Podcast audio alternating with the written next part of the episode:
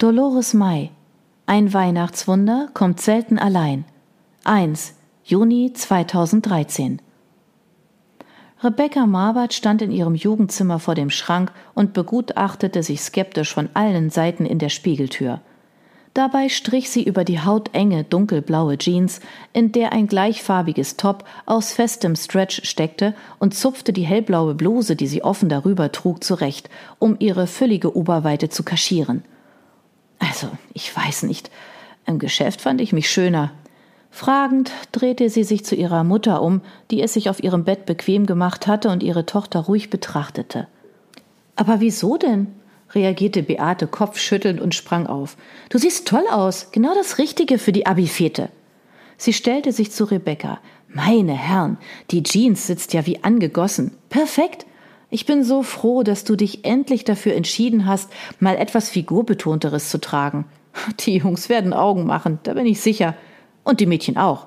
So haben sie dich wahrscheinlich noch nie gesehen. Ja, ja, Specky Becky traut sich was brummte Rebecca vor sich hin und ließ mutlos die Schultern hängen. Was? Sorry, Mama, aber du hast echt keine Ahnung. Für dich habe ich eine klasse Figur. Ja, schön. Vielleicht war das früher mal so. Aber heute ganz bestimmt nicht mehr. Du müsstest mal meine XXS-Klassenkameradinnen sehen. Die sind alle viel dünner und außerdem viel hübscher als ich. Für die bin ich mit meinen dicken Oberschenkeln, den runden Hüften und dem Riesenbusen einfach nur fett. So, und jetzt weißt du auch, warum sie mich Specki Becky nennen. Dicke Schenkel und Riesenbusen, sag mal, spinnst du? Was redest du denn da? brauste nun auch Beate auf. Willst du dich etwa mit Frau Peters aus dem Erdgeschoss vergleichen? Bei der trifft diese Beschreibung nämlich wirklich zu. Aber doch nicht bei dir. Du hast weibliche Formen. Ja gut, aber deswegen bist du noch lange nicht fett und unförmig. Beate schüttelte entrüstet den Kopf. Kann sein, dass meine Meinung nicht zählt, aber Sie trat hinter ihre Tochter und umfasste demonstrativ Rebekkas schmale Taille. Du bist ein hübsches Mädchen, gerade weil du nicht so dürr bist wie Sina, Mareike und wie sie noch alle heißen. Glaub mir, so manche Bohnenstange wird sich deine Figur noch wünschen. Keine Mode der Welt wird an gewissen Naturgesetzen je etwas ändern können, aber das wirst du erst später verstehen. Ich lebe aber jetzt und nicht später, trotzte Rebecca. Lass gut sein, die Diskussion führt zu nichts.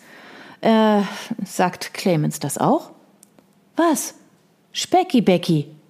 Nein, für ihn bin ich geschlechtslos. Eben sein Kumpel, mehr nicht. Er redet über so etwas nicht. Wenn wir zusammen auftauchen, nennen sie uns Klecks und Becks. Ah, verstehe. Clemens und Rebecca. Kein Wunder. Ihr seid ja auch meistens zusammen unterwegs. Und was ist, wenn das mal nicht so ist? Dann bin ich Specky Becky. Beate schüttelte den Kopf. Das hast du nie erzählt. Was hätte das bringen sollen? Mein Gott, warum müssen Menschen nur so mies sein? Und das, obwohl du ihnen mit den Hausaufgaben so oft ausgeholfen hast. Weiß Clemens das? Keine Ahnung, ich denke schon. Ohne ihn wäre alles noch unerträglicher gewesen. Mit ihm gehen sie nicht so um. Niemand, nicht mal die Lehrer. Du kennst ihn. Er schafft es doch immer, alle um den Finger zu wickeln. Ja, das ist wohl wahr, nickte Beate und lächelte. Der Junge ist aber auch mit einem Charme gesegnet. Aber das alleine ist es natürlich nicht. Man merkt eben gleich, welche Umgangsformen er gewohnt ist. Das beeindruckt die Leute, auch wenn er das gar nicht beabsichtigt. Beate hob den Daumen. Aber du bist genauso gut erzogen. Meinst du, du hättest sonst all die Jahre in dieser Familie ein- und ausgehen können? Ganz sicher nicht. Außerdem bist du hübsch und sehr klug. Schließlich bist du meine Tochter, zwinkerte sie aufmunternd. Und genau darauf solltest du stolz sein. Ja, ja, ich weiß, Mama, verdrehte Rebecca genervt die Augen. Vor allem klug. Ansonsten wären meine lieben Klassenkameraden noch mieser drauf. Rebecca zog eine Grimasse. Wo ich doch immer so schön nützlich war. Beate machte ein bekümmertes Gesicht. Es ist wirklich traurig. In letzter Zeit hört man immer mehr über das Thema Mobbing in der Schule. Wie gut, dass das nun vorbei ist. Sollen diese Wichtigtour doch jetzt mal zusehen, wie sie durch die Prüfungen kommen, wenn ihnen keiner mehr dabei hilft. Sei froh, dass du sie heute das letzte Mal siehst. Sie seufzte. Es ist ein Jammer, dass man das so sagen muss. Sie zupfte Rebecca lächelnd am Blusenärmel. Übrigens steht dir das Hellblau ausgezeichnet. Es unterstreicht das Blau deiner Augen ganz wunderbar. Sie sprach nicht weiter. Erschrocken registrierte sie, wie niedergeschlagen ihre Tochter plötzlich wirkte. Kind, hab ich was Falsches gesagt? Nein, alles gut, Mama, ich schaff das schon. Lass uns aufhören, darüber zu reden, bitte. Hilfst du mir noch beim Aufräumen? Natürlich. Viel Spaß und macht euch einen schönen Abend, rief Beate eine Stunde später zum Abschied.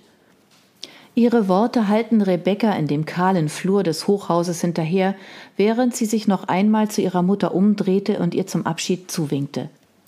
Gedankenverloren tappte sie die Treppenstufen hinunter, drei Stockwerke. Den in die Jahre gekommenen Aufzug ließ sie unbeachtet.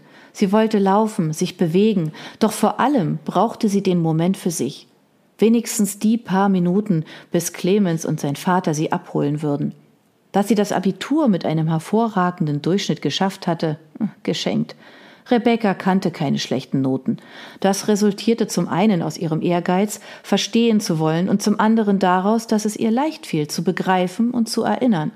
Und dass jetzt ein neuer Lebensabschnitt anstand, der ihr bisheriges Leben auf den Kopf stellen würde, auch geschenkt. Darauf war sie vorbereitet. Am liebsten hätte sie Medizin studiert, doch den heimlichen Wunsch, Ärztin zu werden, hatte sie inzwischen ad acta gelegt.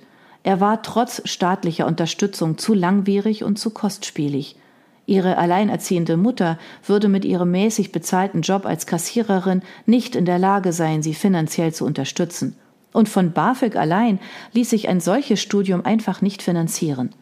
Pragmatisch wie Rebecca war, nahm sie die Situation als gegeben hin und vertraute stattdessen auf die Möglichkeiten, die sich in anderen medizinischen Berufen ergaben. Nur dass sie ihren Freund und Schulkameraden Clemens, mit dem sie seit der vierten Klasse befreundet war, ab morgen kaum noch zu Gesicht bekommen würde, das machte ihr das Herz richtig schwer. Heute war die letzte Gelegenheit, ihn in ihrer Nähe zu haben. Wann sie sich das nächste Mal wiedersehen würden, wusste sie nicht, denn Clemens hatte vor, in Gießen zu studieren. Auch wenn es verrückt klang, aber sie vermisste ihn schon jetzt. Inzwischen lag die Pflichtschulzeit bereits ein paar Wochen zurück, das Abitur war Geschichte und auch die Zeugnisse waren ausgehändigt. Nun sahen sie sich, meist aufgrund Rebekkas Initiative, nur noch sporadisch zum Treffen mit anderen Klassenkameraden in der Kasseler Innenstadt. Es war die Art, wie Clemens mit ihr umging, mit der er sie von Anfang an in seinen Bann gezogen hatte. Allein wie er lachte und gestikulierte, sich die dunklen Locken aus der Stirn pustete und sich, wenn es darauf ankam, wie ein Professor auszudrücken wusste. Kein Wunder, sein Vater war schließlich einer. Clemens stammte aus einer angesehenen Akademikerfamilie. Das klang durch, egal wie schnoddrig er sein konnte. Überheblich war er deswegen nicht hatte er auch gar nicht nötig. Mit den dunklen Locken, die ihm, genauso wie die braunen Augen, ein leicht südländisches Aussehen verliehen, besaß er eine jungenhafte Ausstrahlung, die für seine Klassenkameraden genauso wie für die Lehrer unwiderstehlich war. Die Jungs wollten ihn zum Freund haben, und die Lehrer sahen in ihm einiges nach, was sie bei anderen nicht einfach so duldeten. In Clemens Gegenwart hatte Rebecca das Gefühl, als würden winzige Funken seines Charmes auf sie überspringen und ihr ein wenig von seinem Glanz verleihen. Im Gegenzug dafür zog sie ihn, wenn es um die Erledigung der Schularbeiten ging, in ihrem Ehrgeiz mit, alle Aufgaben perfekt zu erledigen. Seit der Grundschulzeit war kaum ein Schultag vergangen, an dem sie nicht mit ihm nach Hause gegangen war, um dort den Nachmittag zu verbringen.